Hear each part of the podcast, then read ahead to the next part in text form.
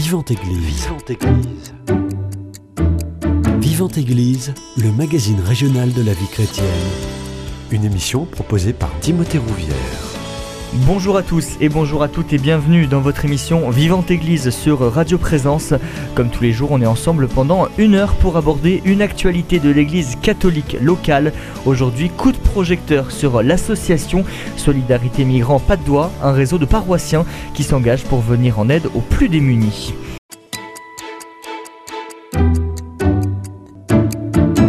Et pour en parler, j'ai le plaisir de recevoir Bernard Macheneau, créateur et président de l'association. Bonjour. Bonjour Timothée. Juste à côté de vous, Junior euh, Kankombe, congolais, qui a fui l'Ukraine après 10 euh, ans sur place et qui a profité des services de l'association à son arrivée. Bonjour Junior. Bonjour Timothée. Et euh, pour terminer, Alain Schwiklinski, on dit bien comme ça. Super. Vous êtes membre actif de l'association et euh, spécialiste en tout cas de l'aspect juridique et associatif. Bonjour à vous. Bonjour Timothée. Merci à tous les trois d'avoir accepté mon invitation. Bernard Macheneau, pour commencer cette émission, je me tourne vers vous. Est-ce que déjà vous pouvez nous expliquer un petit peu le projet de départ, la genèse de ce projet d'association? Comment l'idée, elle vous est venue? Tout à fait. Petit remerciement parce que notre jeune association est très fière d'être reçue aujourd'hui euh, et de pouvoir parler auprès de ces nombreux auditeurs de Radio Présence. Alors la genèse, ouais, c'est une formidable aventure euh, qui est née en 2016. C'est le concours de circonstances de quelques éléments importants Notamment, c'était un dimanche, euh, jour d'un évangile de Lazare. Voilà, Mhm. vous- je ne vais pas le décrire, tout le monde connaît, mais c'est vraiment ce- cette rencontre entre la pauvreté et la, et la richesse. Un autre élément important, c'est que nous avions à l'époque un curé argentin, donc très fier de son, de son pape, et euh, pape qui nous appelait à aller aux périphéries. Et euh, lors de l'homélie, reprenant tous ces ingrédients, et en plus un événement de la semaine où une famille euh, dans la rue était venue toquer à la porte euh, du presbytère, reprenant tout ça, il s'est tourné vers nous et nous a dit, mais vous les chrétiens, nous les chrétiens, qu'est-ce qu'on fait pour les plus pauvres? Et euh, en fait, régi par cette, par cette demande d'aller aux périphéries, vraiment, réellement, nous avons été trois, quatre euh, paroissiens au départ et nous sommes partis aux périphéries. Et il se trouve, et il se trouve que 500 mètres plus loin, donc de la, euh, paroisse du, Sacré-Cœur, hein, métro Patte-d'Oie, donc au centre de Toulouse, il y avait un des plus grands squats de, de Toulouse. Il y avait à peu près 400, 400 migrants qui étaient là. Et c'est ainsi que nous avons commencé petitement euh, à aller les rencontrer, à aller frapper aux portes, à rencontrer les, les familles. Il y avait beaucoup de familles, bien sûr. Euh, ces gens venaient du monde entier. Je me rappelle des Tchétchènes, des Géorgiens, des Afghans, beaucoup d'Africains euh, subsahariens.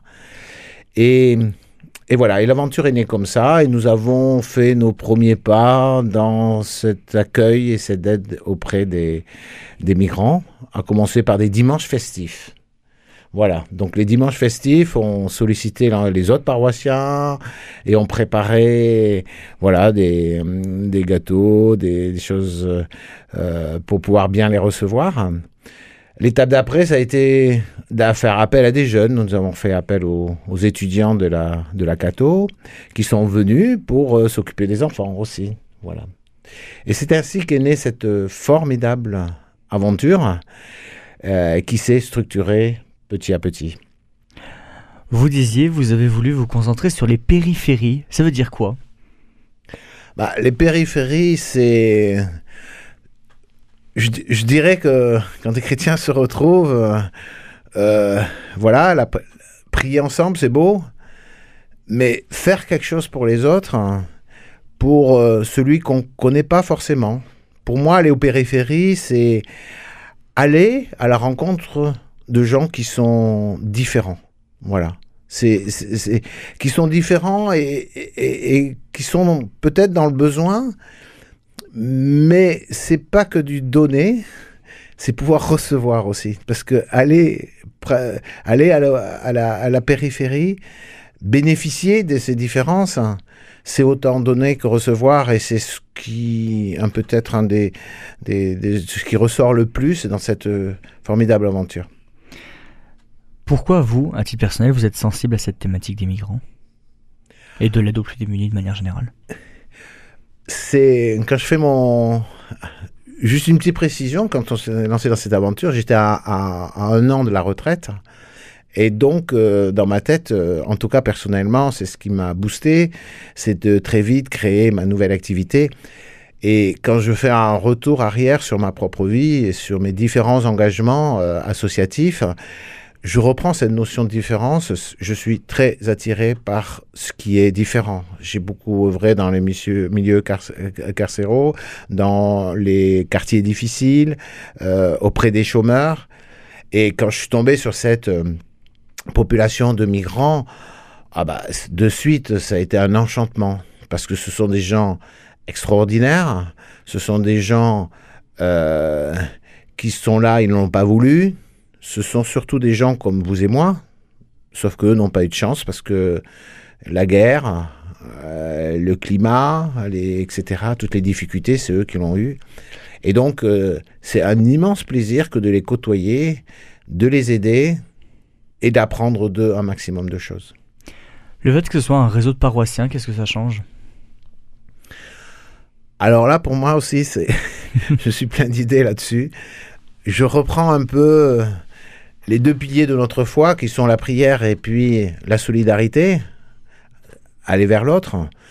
Et je considère que pour une paroisse, un socle, c'est celle de belles cérémonies, c'est de se retrouver ensemble pour prier.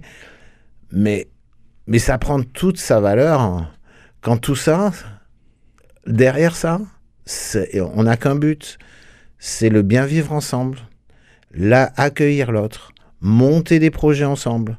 Et je trouve que c'est ce qui fait la dynamique d'une, d'une, d'une paroisse, voire d'un diocèse. Hmm. Et je suis en train de, de pousser notre ami Jean-Louis Rouault, qui est responsable de, la migration euh, sur le diocèse. Moi, je dis que l'Église a suffisamment de, de difficultés aujourd'hui, de mauvaises images, pour se rassembler vers de belles images, vers de beaux étendards, vers de belles bannières. Et notamment, je sais que beaucoup de paroisses travaillent là-dessus, euh, auprès des migrants, auprès des, plus en difficulté. Et on essaye d'initier aussi ça, un nouveau projet, c'est de se mettre ensemble. Hmm au-delà de la dimension paroissiale de votre projet, euh, on le disait, il y a une dimension spirituelle forte avec l'accueil des plus fragiles. C'est ce que nous recommande l'Église. C'est ce qui vous a motivé aussi à, lancer ce projet et à fédérer un certain nombre de, paroissiens autour de, ça, de donner du temps à l'autre, à, ceux qui en ont besoin. Oui, je crois que c'est un véritable, véritable moteur. C'est c'est une évidence dans notre foi et si on ne s'applique pas à ça, euh, on vivra pas, on vivra pas de notre foi. Donc c'est c'est les, les, les, les, plus fragiles, c'est quelles que soient les, différentes euh, fragilités, elles peuvent être matérielles, psychologiques, etc. Mais on ne s'en sortira sur cette foutue terre que que si on s'unit ensemble. Donc euh, je crois euh, d'abord pour les plus fragiles, mais aussi pour nous je, crois qu'une communauté, euh, un groupe, il évolue. Euh, il évolue au travers de, ça. Ce, sont des, mini-projets. Et je m'en aperçois quand, au sein de la paroisse, euh, bah, on montait ces projets festifs, ces dimanches festifs. Tout le monde, tout le monde était derrière. On n'a pas manqué de, de quoi donner à manger parce que tout le monde s'y était mis. Et puis, euh, c'est un formidable élan. Et quand on se retrouve à la messe le dimanche, un regard suffit entre nous. On se dit, ah, on a bien travaillé cette semaine.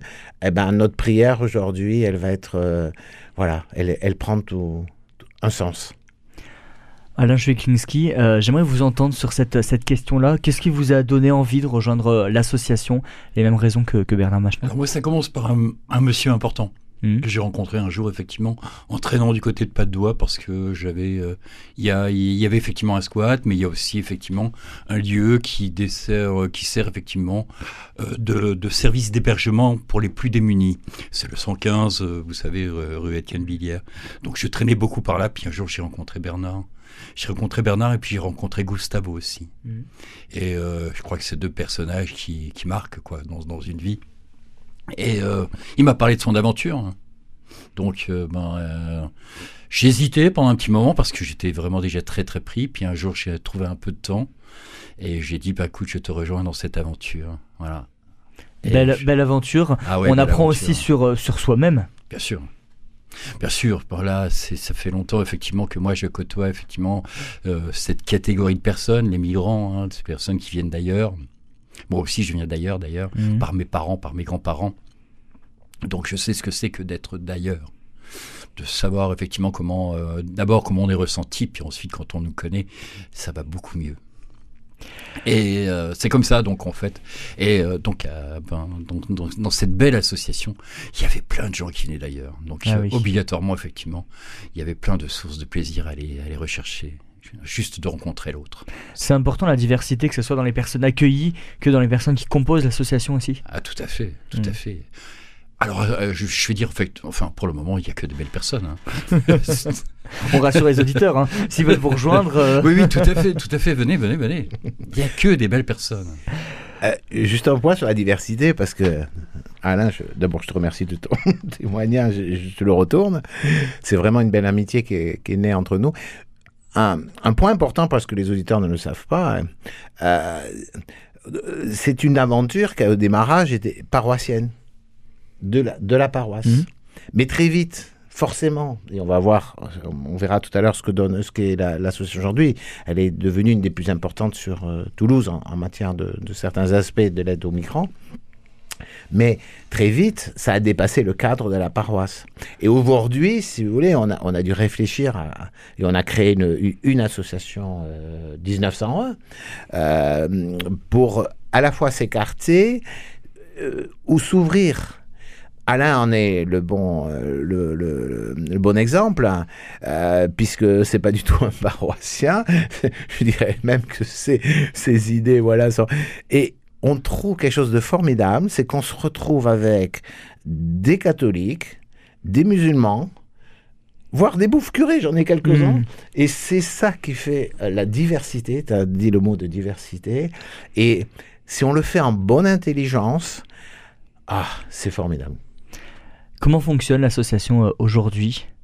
Alors, vous avez retenu qu'on était trois au départ. Mm. Donc aujourd'hui, l'association Solidarité Migrants Patte-d'Oie, donc est situé dans les locaux de la paroisse de la Patte-d'Oie.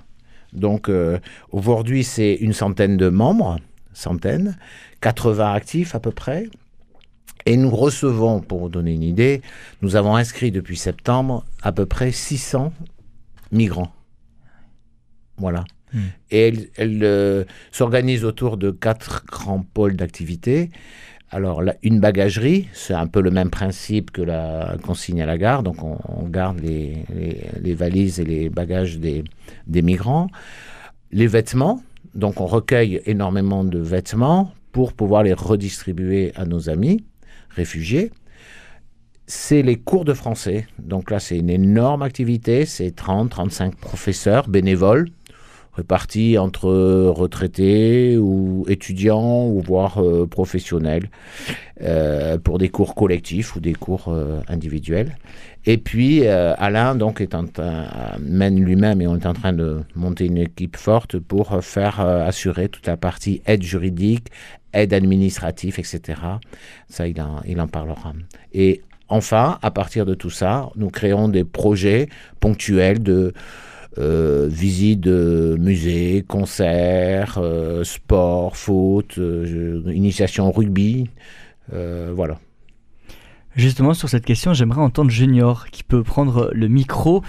Junior, déjà, comment vous avez eu connaissance, vous, de, l'association avant de raconter votre histoire? En fait, l'association, c'est parti aussi par l'information, déjà ce qu'ils étaient en train de faire.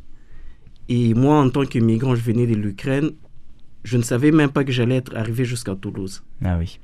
Mais quand on m'a parlé de l'association et surtout qu'il y avait aussi, ils s'occupaient très bien des migrants et il y avait vraiment l'aide juridique et il y avait aussi des Ukrainiens aussi qu'on devait aider aussi à l'intérieur à l'apprentissage de français. Du coup, bien que j'étais dans une situation où moi personnellement j'avais besoin d'aide, et en attendant, il y avait aussi un besoin dans l'association. Hmm. Et je me suis dit, je vais me présenter, je vais, je vais répondre à ces besoins, tout en me faisant aussi aider, en fait. Hmm. Et c'est ainsi que j'ai trouvé cette grande famille merveilleuse jusqu'aujourd'hui. Vous avez euh, donc bénéficié de, de l'aide juridique. Qu'est-ce que vous a apporté l'association aussi comme, euh, comme autre aide? Oh, il y, en a plein, en tout cas, je Mm. puis citer l'aide juridique déjà. Je, avec Alain qui est ici avec nous, il m'a beaucoup aidé par rapport à la préfecture, à l'OFPRA et, et même l'intégration dans la société. Bernard a parlé tout à l'heure des activités sportives. Ça m'a ouvert au rugby que je n'avais jamais joué avant Mm. d'arriver à Toulouse. C'est sympa le rugby, hein Ah oui, au départ, euh, je ne voulais même pas entendre parler genre rugby. Moi, je, alors que je sais le football, j'ai dit ça ne va pas commencer. Et pour une petite anecdote, Alain ici avec nous il me disait un Congolais jouer au rugby. Non, c'est pas possible. Elle voulait vous prouver que c'était possible. Et ça a été une motivation de plus. Et, et en jouant, curieusement, j'ai trouvé que c'était sympa. J'aime aujourd'hui le rugby d'ailleurs plus que le football. Ah, quand même, bah, pour un Toulousain, euh, c'est bien Et- trouvé en tout cas. Et c'est un très bon joueur. Merci. C'est important Non, de. Pour dire que l'apport de l'association, vraiment, ça a été, ça a été vraiment très positif. Donc, Mhm. et par, de par l'intégration et cette aide, ça fait du bien de s'ouvrir aux gens et dans notre situation, ça nous fait du Mhm. bien. Ça nous fait énormément du bien. Vous parliez tout à l'heure d'une grande famille. Ça fait du bien de retrouver un petit peu de chaleur humaine, cette notion de, de grande famille après des épreuves très difficiles que vous avez vécues. Ah oui, c'est très important. C'est très important de retrouver dans cette situation une famille. Hmm. Oui, vous savez, quand on vient d'une telle situation, vous suivez tout ce qui, s'est- ce qui est en train de se passer en Ukraine. Hmm. Les premières bonbons ont commencé, j'étais là-bas, donc traumatisé par tout ça. Et quand on vient, après avoir tout perdu pratiquement, on vient, on recommence pratiquement la vie à zéro. Hmm. Et quand tu te sens isolé, il n'y a personne, et tu vois tout cet amour tout autour de toi, ça fait du bien. Hmm. Ça fait du bien, ça aide beaucoup. Bernard Macheneau, avant, euh, avant la première pause musicale, une petite question. Euh, quel est le, le profil des, euh, des, des personnes migrantes que, que vous accueillez? C'est c'est très curieux parce que bon, je m'intéresse euh, via Alain et puis tout seul, je m'intéresse aux grandes statistiques mondiales. Et depuis euh, 4-5 ans, eh bien, on est euh, le reflet Mhm. à peu près de ce qui se passe dans le monde. Alors, c'est-à-dire qu'au début, on a eu beaucoup d'Albanais, on a eu beaucoup de, de l'Est, du Géorgien, etc. Euh, et puis ensuite, euh, aujourd'hui, on, en forte majorité, les Afghans, Hmm. les jeunes Afghans. On a beaucoup euh, toute l'Afrique subsaharienne, donc euh, Nigeria, toute la Corne d'Afrique, donc pour les raisons climatiques, enfin en expliquera un peu tout à l'heure. Et puis après, épisodiquement, quelques pays. Alors, euh, Venezuela, on a eu Colombie. Et, et à chaque fois, c'est reflet de, des tensions euh, mondiales. Bon, bien sûr, je ne parle pas des, des Ukrainiens euh, qui sont arrivés en masse. euh, mais euh, voilà, donc c'est ça. Je rajouterais quelque chose, c'est que c'est pas forcément que des hommes. Mhm. C'est une répartition de 60-40 quand même. Il y a beaucoup de, de femmes. Des enfants aussi peut-être? Alors, les enfants, je les ai au départ, euh, mais très vite, euh, pour ça, c'est quand même bien, bien, bien fait euh, au niveau de Toulouse, Alain. J'espère que tu converrais. Mais ils, sont pris, ils sont très vite pris dans des, des, des- des écoles. Hmm. Donc, voilà. Quelques mineurs, enfin, ça défrait un peu la, la chronique aujourd'hui, mais Hmm. ça répond à la question à peu près. Ça répond tout à fait à la question. Messieurs, je vous propose qu'on fasse une première pause musicale. On revient dans quelques instants et on donnera notamment la, parole à, à Junior qui nous racontera son histoire. On écoute Dans ta maison de Pat Berning.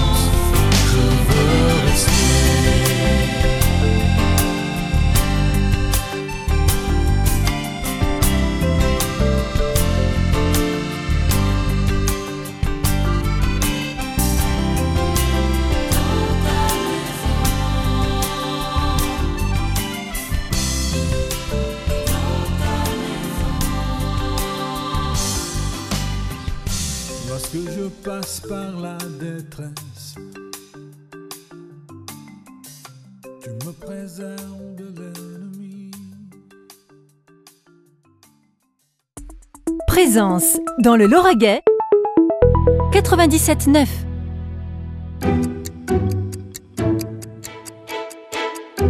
Vivante Église, Timothée Rouvière. De retour dans votre émission Vivante Église sur Radio Présence, je suis toujours avec Bernard Macheneau, créateur et président de l'association Solidarité Migrants Pas de Doigt. Alain, alors votre nom de famille, pour pas me tromper, Chwiklinski, vous êtes membre actif de l'association, vous voyez je le maîtrise maintenant, Ouais. et spécialiste de l'aspect juridique et associatif. Et euh, Junior, vous êtes congolais euh, et vous avez fui l'Ukraine après 10 ans sur place et vous avez profité et bénéficié des services de l'association euh, à votre arrivée. Junior, vous nous disiez, vous nous racontiez un petit peu, euh, on a eu quelques brides juste avant la pause musicale. Pourquoi déjà, alors vous, vous êtes d'origine congolaise, pourquoi avoir décidé de quitter le Congo? Oh, c'est une bonne question. J'ai quitté le Congo en partant en Ukraine, c'était pour les études. Mhm. Je suis arrivé, je commençais à étudier et après, avec le travail, je commençais à combiner et le travail et études. Et petit à petit, j'ai aimé le pays et j'ai décidé de m'installer là-bas. Je suis resté. Mais l'idée première, c'était pour les études, en fait. Mhm. Vous êtes parti à quel âge du Congo? Oh, j'ai quitté le Congo depuis 2012. Mhm. Je suis de 81, donc un petit calcul, ça fait tro- 30, 31. 31 ans? oui. 31 ans? Oui. Euh, Est-ce que ça a été un choix difficile de, de- de quitter le, le Congo? Ça a été un petit peu soudain? Est-ce que comment l'ont pris vos proches? Oh, au début, je puis dire c'était difficile, difficile et facile en même temps. Mhm. Difficile parce que c'était dans un monde totalement inconnu, une langue que je ne connaissais pratiquement pas et je ne connaissais personne là-bas. Et facile aussi en même temps puisque j'aime bien le goût de l'aventure. Je me préparais à cela et avant même d'aller en Ukraine, en fait, personnellement, j'étais en train de penser au Brésil. Ah oui. J'étais en train de penser au Brésil. Je me disais pourquoi le Brésil Je voulais un endroit où je ne connais rien, rien de la langue, rien de la culture, rien de, de la population. Parce que c'est vrai qu'il y a un grand fossé entre d'un côté la culture euh, congolaise et de l'autre côté la culture ukrainienne. Vous seriez passé directement par la France, euh, il y, aurait quand même eu quelques similitudes avec les populations présentes sur place. Et effectivement, c'est ça que j'étais en train même de dire. C'est vrai que France, déjà par la langue, et il y a beaucoup de gens congolais en France, Belgique. En fait, l'Ukraine, c'est puisque je ne connaissais rien, en fait, comme je le disais tout à l'heure. Je voulais un peu découvrir un peu ce que les autres en dehors de notre culture, comment ils vivent, et en attendant me former aussi. C'était l'une des motivations. comment vous avez réussi à, à entrer en Ukraine? Quel a été votre parcours du Congo jusqu'à l'Ukraine? Non, en Ukraine, euh, j'ai pris l'invitation. Normalement, j'ai Mm. pris l'inscription dans une université. Mm. Et ils m'ont envoyé l'invitation même à partir du pays. Mm. J'ai dû... En fait, comme on n'a pas, il n'y a pas une ambassade ukrainienne au Congo. Donc, il, dev- il fallait qu'ils m'envoient l'invitation de l'inscription. Et je devais me diriger dans une des ambassades tout autour du Congo avec l'invitation. Hmm. En principe, je devais aller sur l'invitation. Déjà, on te dit même à quelle ambassade tu dois aller. Donc, sur mon invitation, je devais me rendre au, Ga- au Gabon, si je ne me trompe pas. Mais bon, à la dernière minute, c'était changé. Je devais me rendre au Sénégal. Mais comme il y avait déjà tout un groupe, il y avait une association aussi qui gérait beaucoup d'étudiants qui devaient aussi partir là-bas. Et au lieu de faire ces déplacements, dont il y a déjà un groupe, mettre dans ton passeport aussi, on va aller avec dans cette association, on va prendre le visa pour toi. Donc, du coup, je n'ai pas dû faire le trajet Sénégal. Ils sont partis, ils ont pris le visa. Donc, j'étais parti régulièrement. J'ai eu mon visa et je suis parti. Donc, arrivé en Ukraine en 2012, à l'âge de 31 ans, 10 années sur place, comment ça s'est passé? Ah, au début, au début c'était, c'était difficile, je peux l'avouer. Hmm. Au début, c'était difficile. On avait, je n'avais jamais entendu parler. Bon, j'entendais le ru- que la langue russe existe, mais je ne connaissais rien ni de l'alphabet, ni de comment ils vivent. Et je ne connaissais personne. C'était difficile. Mais en même temps, comme je l'ai dit tout à l'heure, dans ma tête, j'étais déjà préparé à cela. Je me disais, je vais découvrir quelque chose de nouveau. Et ce qui m'a facilité, ce qui m'avait déjà facilité, et avec le peu d'anglais que je connaissais, je me débrouille aussi en anglais. Et c'est ce qui a fait que je me suis intégré facilement. Mais le début, ce n'était pas simple. Tu te retrouves avec des gens qui ne parlent pas ta langue et tout est nouveau. C'était compliqué au début. Mais après, le goût. Vous étiez situé où en Ukraine? On a beaucoup parlé ces, ces derniers temps. Vous étiez où exactement? J'étais à Kiev exactement. Hmm. J'ai, je côtoyais, je visitais d'autres villes, mais c'est à Kiev où j'étais résident. Des études de quoi? Pour la médecine, c'était pour la médecine. Hmm. Je voulais être médecin, mais malheureusement, je n'ai pas pu aller jusqu'au bout. Justement, ces, ces 10 années, de quoi elles ont été euh, composées euh, Des rencontres, j'imagine, vous êtes tombé amoureux du pays? Ah oui, c'est, c'est devenu presque un autre pays, une de mes patries au fait. Hmm. D'ailleurs, je, je dis aux Ukrainiens qui sont avec moi ici à Toulouse, je leur dis, vous êtes déjà presque ma famille. je leur peut-être après cette situation de guerre, qui sait si j'irai faire encore un tour là-bas, qui sait? Hmm. C'est déjà une famille pratiquement. Vous disiez, vous n'avez pas réussi à aller euh, au bout du cursus de, de médecin, alors vous avez fait quoi comme, comme profession sur place? Euh, maintenant, je- après, c'est là, j'étais au fait déjà dans le commerce, dans la Mhm. parfumerie exactement. Mais c'était beaucoup plus dans le commerce où j'étais dans la vente et Hmm. On se replonge euh, un an en arrière, on est en février 2022. Qu'est-ce qui se passe, Junior, en Ukraine? Ah oui, c'est une, c'est, je me suis posé même cette question il n'y a pas très longtemps quand je vois, c'est pratiquement déjà un an que tout ceci est arrivé. Je revois encore ces scènes-là. C'est, c'est pénible un peu. Si je recule, c'est vraiment pénible. On ne pensait pas que ça allait prendre cette allure pour être franc. Et dans ma tête, même en venant ici, je ne pensais même pas que j'allais arriver jusqu'en France avec tout ceci. Mhm. C'était prévu en fait, je me disais, comme c'était déjà prévu, il y avait des bunkers et la tension était déjà vive, en fait, en Ukraine. Si un an en arrière, la tension était déjà vive. Mais sur le plan, la population, le gouvernement avait déjà averti tout le monde d'être prêt. Chacun avait déjà son sac de secours, des petits trucs où tu peux, de médicaments de secours, des petits trucs de conserve au cas où. Et il y avait des bunkers bien préparés Mm. et des sirènes qui étaient installées tout autour de la ville. C'était déjà en fait annoncé au cas où ça va être difficile d'aller se cacher dans des bunkers. Hmm. Et même moi aussi, j'avais déjà prévu un bunker non loin de là où je devais vivre, là où je vivais plutôt. J'avais un bunker que j'avais déjà visé au cas où ça abarde, je vais aller me cacher là. Hmm. Et c'est jour de 24 février exactement 2022 où ça a commencé. Je me souviens, j'étais chez moi à la maison. J'étais en train de suivre une émission sur radio. J'avais même mes casques. J'ai entendu la première explosion. Bon, au départ, comme j'avais les casques, je suivais autre chose. Bon, j'ai cru peut-être. La première idée, je me suis dit, c'était peut-être une fête de feu d'artifice. Je n'ai pas trop tiré attention. Mais après, j'ai eu entendu encore des secousses. Le bâtiment a un peu bougé. Là. Et, oh non, ça, c'est pas du feu d'artifice. Mm. Et j'ai enlevé mes casques. C'est quand j'ai entendu voir tout le monde des portes en train de claquer que je me suis dit, oh, c'est que ça commence alors. J'ai arrêté directement l'émission que je suivais directement. Je suis parti aux infos. Et c'est là que je verrai que plusieurs villes ont été touchées. Et c'est là que j'ai compris que non, les bombes ont commencé. Et c'était une panique générale, en fait. Tout le monde courait dans tous les sens. Et malheureusement, on courait, c'était sous la peur, mais on ne savait où aller. Puisque même moment, tout était fermé, les aéroports, les gares. Dans la seule destination, c'était les bunkers. Et on sortait, même au bunker, c'était afflué de monde. Une année en arrière, c'était compliqué tout cela. Quand ça passe dans la tête, c'était compliqué. Je suis même allé dans un des bunkers qui était juste à côté. Là. La panique vraiment était palpable aux yeux de tout le monde. Et même bon. Et donc à ce moment-là, vous avez décidé de partir, de quitter l'Ukraine. Oui, quand ça a commencé, la décision de partir, oui, mais comment partir? C'était la grande question. Puisque tout était fermé. Hmm. Même s'il il faut partir, oui, mais partir où et comment?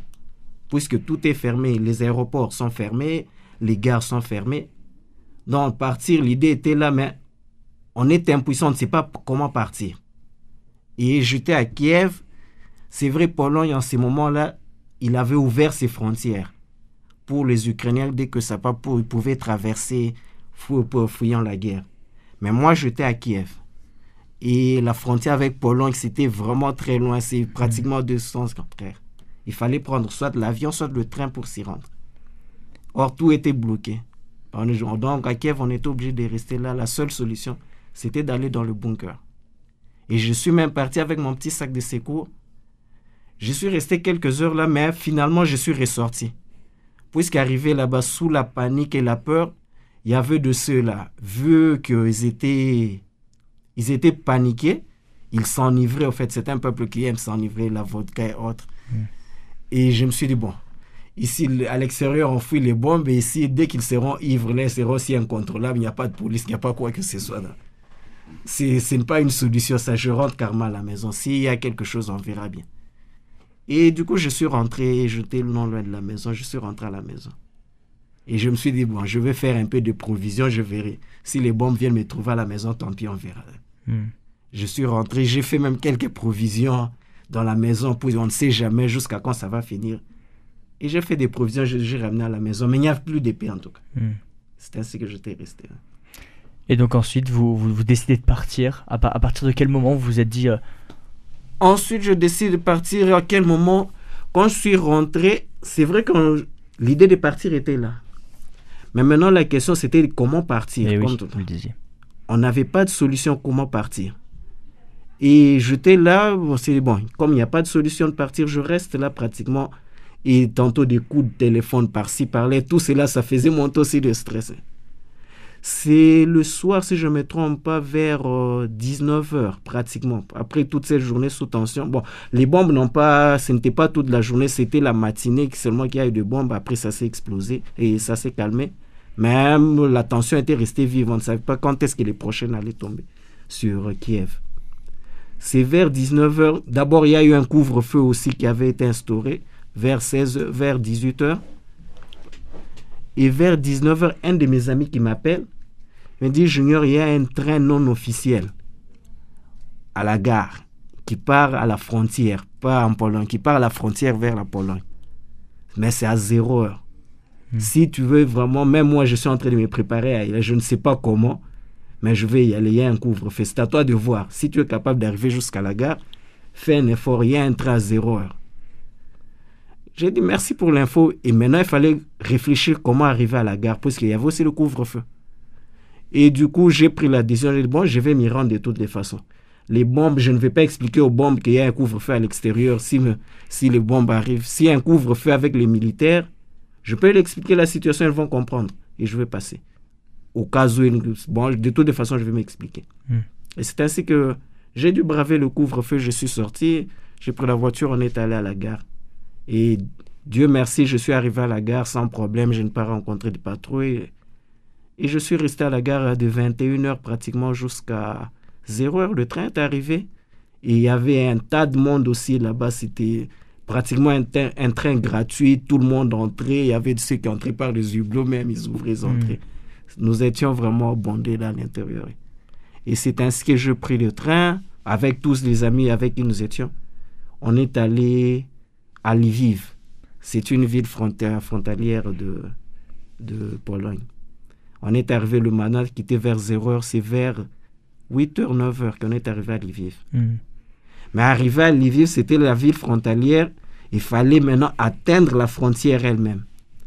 Donc, de là jusqu'à la frontière, il fallait prendre, c'est quelque chose de 80-90 km. Mais pour y aller aussi, la route était déjà bondée. Et les Ukrainiens et les étrangers, tous ceux qui voulaient fuir, même avec les voitures, il n'y avait pas moyen d'y aller. Hmm. Donc, la seule solution, c'était de faire les pieds. Et donc, on a commencé les pieds jusqu'à la frontière. Et après, arriver en France. Pourquoi la France?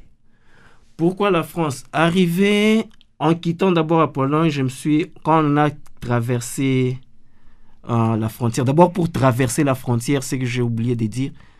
Euh, arrivé à la frontière, on a fait d'abord toute une journée de marche. Bon, en ce qui me concerne, il y a ceux qui ont fait plus, il y a ceux qui ont fait moins. Il y avait toute une journée de marche pour atteindre la frontière. Et sous les froids, en plus, l'hiver là-bas, c'est pas comme l'hiver ici il faisait tellement froid et sous ces froids-là, on a dû marcher. Et tantôt, il y avait des sirènes qui sonnaient. J'ai vu sur le chemin, il y avait des gens qui tombaient, qui ne pouvaient plus avancer, tellement ils avaient mal, fatigués et sous les froids. Et arrivé à la frontière, on n'a pas dû traverser directement en plus. C'était une, il y avait tout un désordre du côté ukrainien. Euh, C'était d'abord normalement les enfants et les femmes qu'on devait faire passer. Et dans tous ces désordres-là, j'ai dû passer encore trois jours là à la frontière. Et debout et sans manger, puisqu'on est là tout un temps, il faut suivre un fil. Et avec cette fatigue-là, c'était c'était un peu pénible. J'ai appris à dormir debout. j'ai appris à dormir debout. Tu peux là être fatigué, tu, tu tiens Mhm. ta tête sur l'épaule de l'autre et tu bouges un peu, tu te. Hmm. Et la faim est là, tu, tu n'as même pas envie de manger en fait. Tu ne te rends même pas compte, tu ne te laves pas pendant trois jours. Et troisième jour, pratiquement, je ne ressentais plus rien, le froid, même mes muscles, je n'arrivais plus à ressentir. Et le troisième jour-là, je me disais déjà, je vais traverser ces murs. Puis, c'était petit à petit, on faisait. Il y avait un mur où il fallait traverser à. Il y avait une porte, en fait, où il fallait traverser pour atteindre du côté Pologne. Et c'était d'abord les enfants, les femmes. Dans ma tête, déjà, je me disais, là, si je ne traverse pas, je meurs ici. Hmm. Au lieu de mourir, je vais faire tout pour traverser ces murs, quoi qu'il arrive. C'est ça ce qui était déjà dans ma tête. Mais je me disais, je vais attendre la nuit. Et avant d'arriver la nuit, un de mes amis encore qui est venu, pendant qu'on attendait, vient, Junior, suis-moi. Bon, au début, je ne voulais même pas. Je me dis, mais ce monsieur, il est malade. On est près de la porte, il me dit, suis-moi. Là où il voulait qu'on aille, c'est là où on avait traversé, sans me dire pourquoi. Là, on venait de quitter, il y avait beaucoup de monde. Je me dis, mais si on quitte, je perds ma place. Et je ne sais même pas quand je vais, quand est-ce que je vais revenir ici, comment, je ne sais. Mais sans me donner des explications, quand il m'a dit, suis-moi, il n'a rien dit. Il était en train d'avancer rapidement. Je me suis dit, mais c'est pas normal, qu'est-ce qui se passe?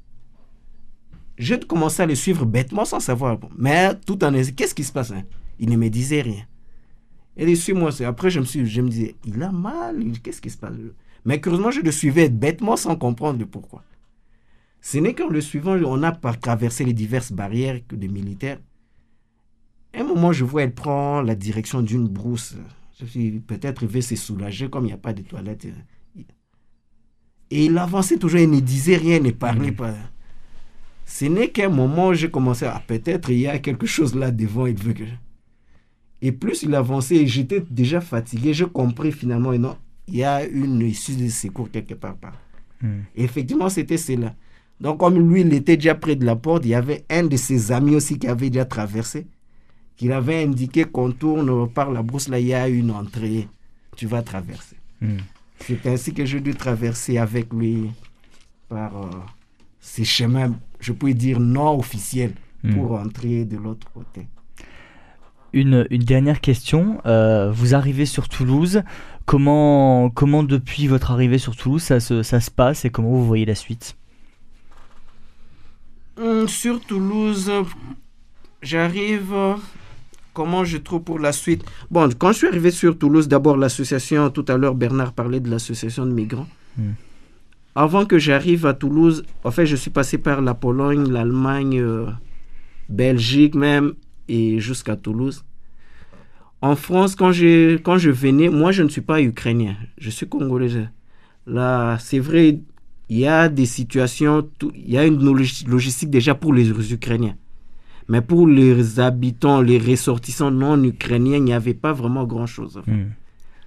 C'est ainsi que, en me renseignant, j'entends dire qu'en France, ça peut bien, ils accueillent bien ceux qui viennent aussi de l'Ukraine.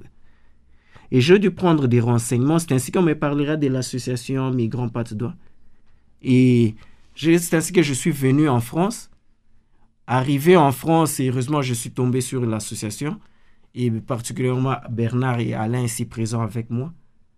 Ils ont vu. Et j'avais tout perdu pratiquement à la frontière là quand je venais. Heureusement pour moi, j'avais quelques documents et mon passeport avec moi. J'ai montré les copies que j'avais heureusement par mail de mes documents en, en Ukraine. Alain qui est ici, qui est mieux placé juridiquement pour. Il a vu, non, avec tous ces documents, tu peux introduire ton dossier de demande d'asile. Et, Hmm. et c'est lui qui m'a vraiment aidé à monter mon dossier au niveau de l'OFPRA, de l'OFI. Je suis allé jusqu'à Paris à l'OFPRA. Et en ce moment, ce n'est pas encore jusqu'au bout. J'attends encore des résultats. Les démarches continuent encore. Ce n'est pas encore. Mais c'est vraiment pris en charge, fait. Hmm. Merci pour votre témoignage, Junior. Alain, je vous laisse prendre le micro. Euh, comment ça se passe l'accueil des, euh, des réfugiés? Alors déjà, avant, ça peut être important de faire un point de vocabulaire. Quelle différence on fait entre migrants, exilés, étrangers, apatrides? Quelles sont les, les différences et les similitudes entre euh, tous les mots que je viens de citer? Alors là, dans, ce que vous venez de citer, il y a des choses qui sont totalement différentes. C'est-à-dire qu'un exilé, donc c'est une personne qui est partie. Un réfugié, c'est quelqu'un qui a déjà obtenu effectivement le statut de réfugié dans notre territoire. C'est-à-dire qu'on lui a donné l'asile, il a demandé l'asile et on lui a offert l'asile. Donc pour le réfugié, euh, il n'y a plus de souci normalement. Voilà.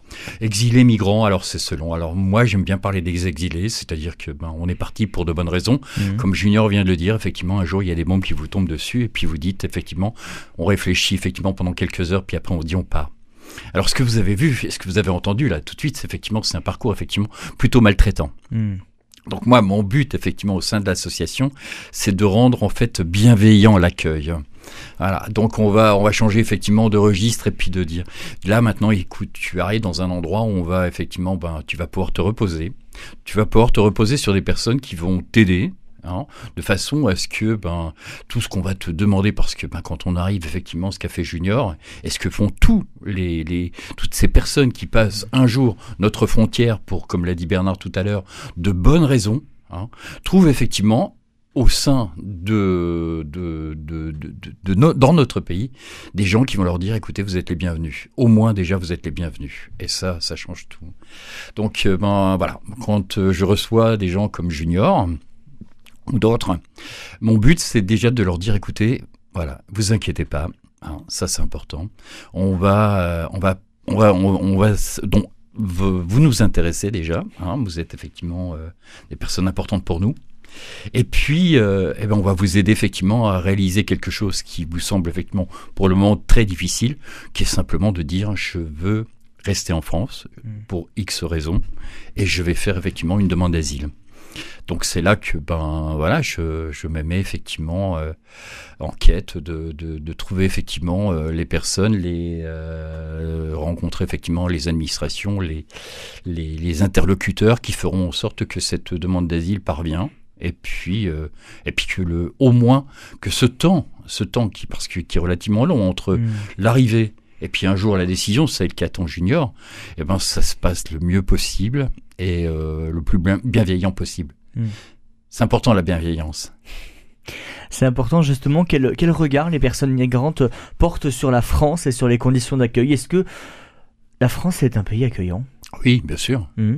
heureusement vous imaginez effectivement ce que vient de dire Junior, effectivement, sur comment on a passé, comment ils ont passé la frontière polonaise, comment, comment ensuite ils ont passé d'autres frontières. C'est euh, quand on passe les frontières de Schengen. Alors il y a, il y a, un, il y a, un, il y a un film très euh, important, ça s'appelle L'Europe au pied des murs, qui a été fait par Elsa Putella, qui est une, une Toulousaine Mhm. et qui est en reportage effectivement sur les murs de l'Europe. Vous verriez effectivement que passer les murs de, de l'Europe, parce qu'on parle du mur américain, mais passer les murs de l'Europe, c'est c'est jamais simple. Mhm. C'est toujours effectivement euh, très très difficile.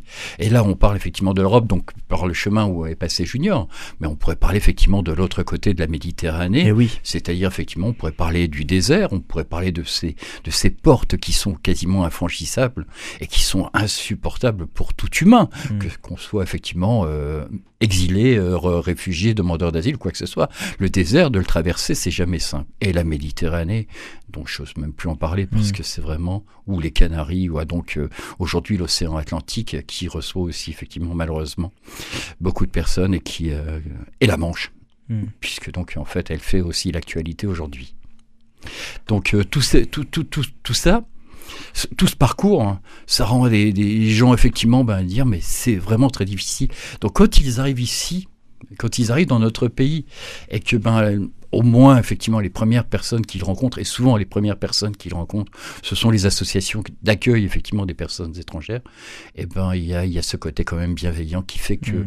on leur permet de se reposer, de prendre le temps effectivement de dire bah, posez vos valises, on va essayer de trouver des solutions quasiment à tout, à l'hébergement, à Eh la oui. nourriture, à la- aux vêtements. Quand on arrive d'Ukraine et qu'on n'a rien pris, ben ouais, on est content de trouver effectivement le manteau et puis euh, le pantalon euh, et les chaussures qu'il faut. Donc euh, voilà. Donc c'est tout ça qu'il faut que nous on fait au niveau de l'association et que beaucoup d'associations en France font. C'est important de les réhumaniser, c'est ça? C'est le bon terme? Euh, c'est- à nous d'être humains devant eux. Mm. Eux, non, parce que je pense qu'effectivement, ils sont pas déshumanisés. Je pense que c'est à nous d'être humains. En tout cas, face- le oui. parcours. Le parcours des, ah oui, Des- des déshumanisant. humanistes. Ah, bien sûr. Ah oui. Bien sûr, bien sûr. C'est, tous les jours, tous les jours, effectivement, quasiment un combat. Un combat. C'est est-ce que je vais manger, où je vais aller? Est-ce que je vais pouvoir passer la frontière, pas la frontière Est-ce que je vais me faire arrêter? Est-ce que je vais me retrouver dans un centre de rétention? Est-ce que par malheur, effectivement, on va me renvoyer dans le pays par lequel, dans lequel je viens d'arriver? Euh, je, Oui. Donc, euh, non, c'est, c'est, terrible, quoi. Mm. Et c'est ces angoisses en plus. Parce que bon, souvent on vient avec aussi ses enfants. On, on quitte pas son pays euh, tout seul, on quitte avec, son- avec ses enfants, avec sa famille. Autrefois, il y avait l'immigration, ce qu'on appelait l'immigration économique, c'est-à-dire que le Mhm. monsieur venait et puis ensuite on faisait un regroupement familial, quoi. Aujourd'hui, ils viennent tous ensemble, Eh oui. tous ensemble dans le même canot. Eh, on peut mourir ensemble dans la Méditerranée, ou mourir ensemble sur- en, en rejoignant les îles Canaries. Mm. C'est donc euh, et euh, ce, tout à l'heure Junior parlait d'aventure parce qu'il était il aimait l'aventure, mais là c'est pas une aventure. hein. Mm. C'est on, on joue sa vie, Ah oui. on joue sa vie et quand on joue sa vie, euh, ben et ben c'est pas aussi aussi simple que ce qu'on entend dire en disant oui ben voilà quoi il suffit de partir et puis d'arriver puis tranquille tout va bien effectivement dans notre pays. Non non. Non c'est un parcours qui est qui est difficile. Migrer je veux dire que moi-même j'arrive même pas à imaginer qu'un jour je ferai des mes valises ou je prendrai simplement mon sac à dos et je partirai ailleurs. Je veux dire Mhm. que je peux pas l'imaginer. Donc vous, vous imaginez ce que c'est qu'un qu'un jour un, un papa une maman disent là c'est c'est impossible on peut plus et euh, on prend les enfants et on s'en va. Bernard Macheneau, euh, on arrive quasiment à la fin de cette émission, ça passe très rapidement. Euh, par rapport à l'association, pour revenir sur l'association euh, Solidarité euh, Migrants euh, Pas de Doigt, pourquoi ça fonctionne tout simplement? Alors, très bonne question. En fait, ça fonctionne, je dirais déjà, depuis le départ, il y a une espèce de euh, providence, bonne étoile, chance. euh.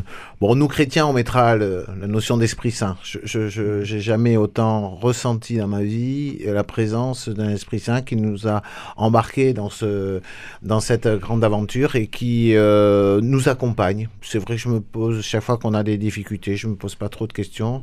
Et euh, il est là. Ensuite, euh, bah, c'est le public adressé. Euh, c'est la, la- la gentillesse euh, de, ces, de ces exilés, de ces migrants. c'est une population formidable. Et comme je l'ai dit, on- comme on reçoit plus qu'on donne, c'est déjà une, une preuve de, de bonne marche. Alors après, il y a techniquement, il y a la gestion des bénévoles. C'est-à-dire Mhm. que moi, je mets euh, au même niveau les migrants et les bénévoles. C'est-à-dire que l'association est là pour que les migrants se portent bien, pour se portent mieux, soient intégrés, mais elle est là aussi pour accueillir des gens qui sont des bénévoles. Alors si vous êtes béné, si vous avez du temps, vous avez, on fait du, personnalisé, c'est-à-dire euh, vous travaillez, vous n'avez pas beaucoup de temps, vous êtes retraité, vous avez un peu plus de temps, vous êtes plutôt à faire, euh, pouvoir vouloir faire des cours, à accompagner des, euh, ces, ces migrants pour des sorties concerts, du sport, etc. On prend du temps et on fait du sur-mesure. Voilà. Mm. Et puis, le dernier point qui est important, c'est l'indépendance financière. Donc, on s'assume totalement en faisant des grandes braderies euh, deux fois par an. La prochaine est le 13 mai à la Pâte d'Oie. Et puis notre euh, aussi, je voudrais saluer euh, le père Guillaume Loz, donc notre curé, euh, puisqu'il est partie prenante complètement. C'est un, bon supporter depuis le départ. Et puis surtout, il nous prête l'ensemble des, locaux. Donc nous sommes localisés à la paroisse du Sacré-Cœur. Et je l'en remercie à la fois sur ce, ce soutien moral, ce soutien matériel euh, ce qui fait que, voilà, ce côté-là, financièrement, on n'a pas de, de, problème. Hmm. Alain Schwiklinski, le, le, mot de la fin, il est pour vous. Quel message vous auriez à faire passer pour que euh, nous changeons notre regard sur euh, les personnes migrantes, personnes exilées? Ah, Je crois que en fait, le, simplement le regard humain, quoi, hein, mm. ça suffit. Et je crois que Bernard le disait, ou c'était Junior qui disait effectivement tout à l'heure que on, est sur une toute petite planète aujourd'hui. On, par Internet, on peut le voir, hein, ça va très vite, mm. et on est tous dessus. Et on voit effectivement que ben notre sort est lié donc euh, d'essayer d'exclure l'un de, de, de, tel endroit, de tel endroit, c'est de la bêtise monstrueuse. Hein. Aujourd'hui, on est tous sur cette même planète et vraiment on est liés. Et donc euh, notre destin est lié. Si, si euh, mon voisin va bien, je pense que je vais bien aussi. Hmm. Et je pense que c'est le message qu'on doit avoir, c'est de regarder l'autre avec non pas mépris, dédain, c'est vraiment de regarder avec bienveillance et puis de dire effectivement, c'est un humain comme moi comme moi, peu importe ce qu'il pense, ce qu'il dit, d'où il vient, peu importe, c'est un humain. Et on terminera sur ces belles paroles. Euh, messieurs, merci beaucoup d'avoir participé euh, à cette émission. Merci aussi à vous, auditeurs, d'être fidèles à ce rendez-vous quotidien Vivante Église. Je redonne le nom de votre association si certains veulent vous rejoindre. Solidarité Migrants Pas de Doigt. Euh, est-ce que vous avez un site internet, une adresse mail, un numéro Vous tapez ça sur internet et vous tombez, et vous tombez dessus. Voilà. Super. Merci beaucoup. Merci à tous les trois encore. Si vous souhaitez réécouter cette émission, elle est d'ores et déjà disponible sur notre site internet www.radioprésence.com ou en rediffusion ce soir à 21h. Passez une très belle journée à l'écoute de notre antenne. Cette émission est disponible sur CD. Commandez-la en téléphonant au 05 62 48 63 00 05 62 48 63 00 ou par mail à contact@radioprésence.com.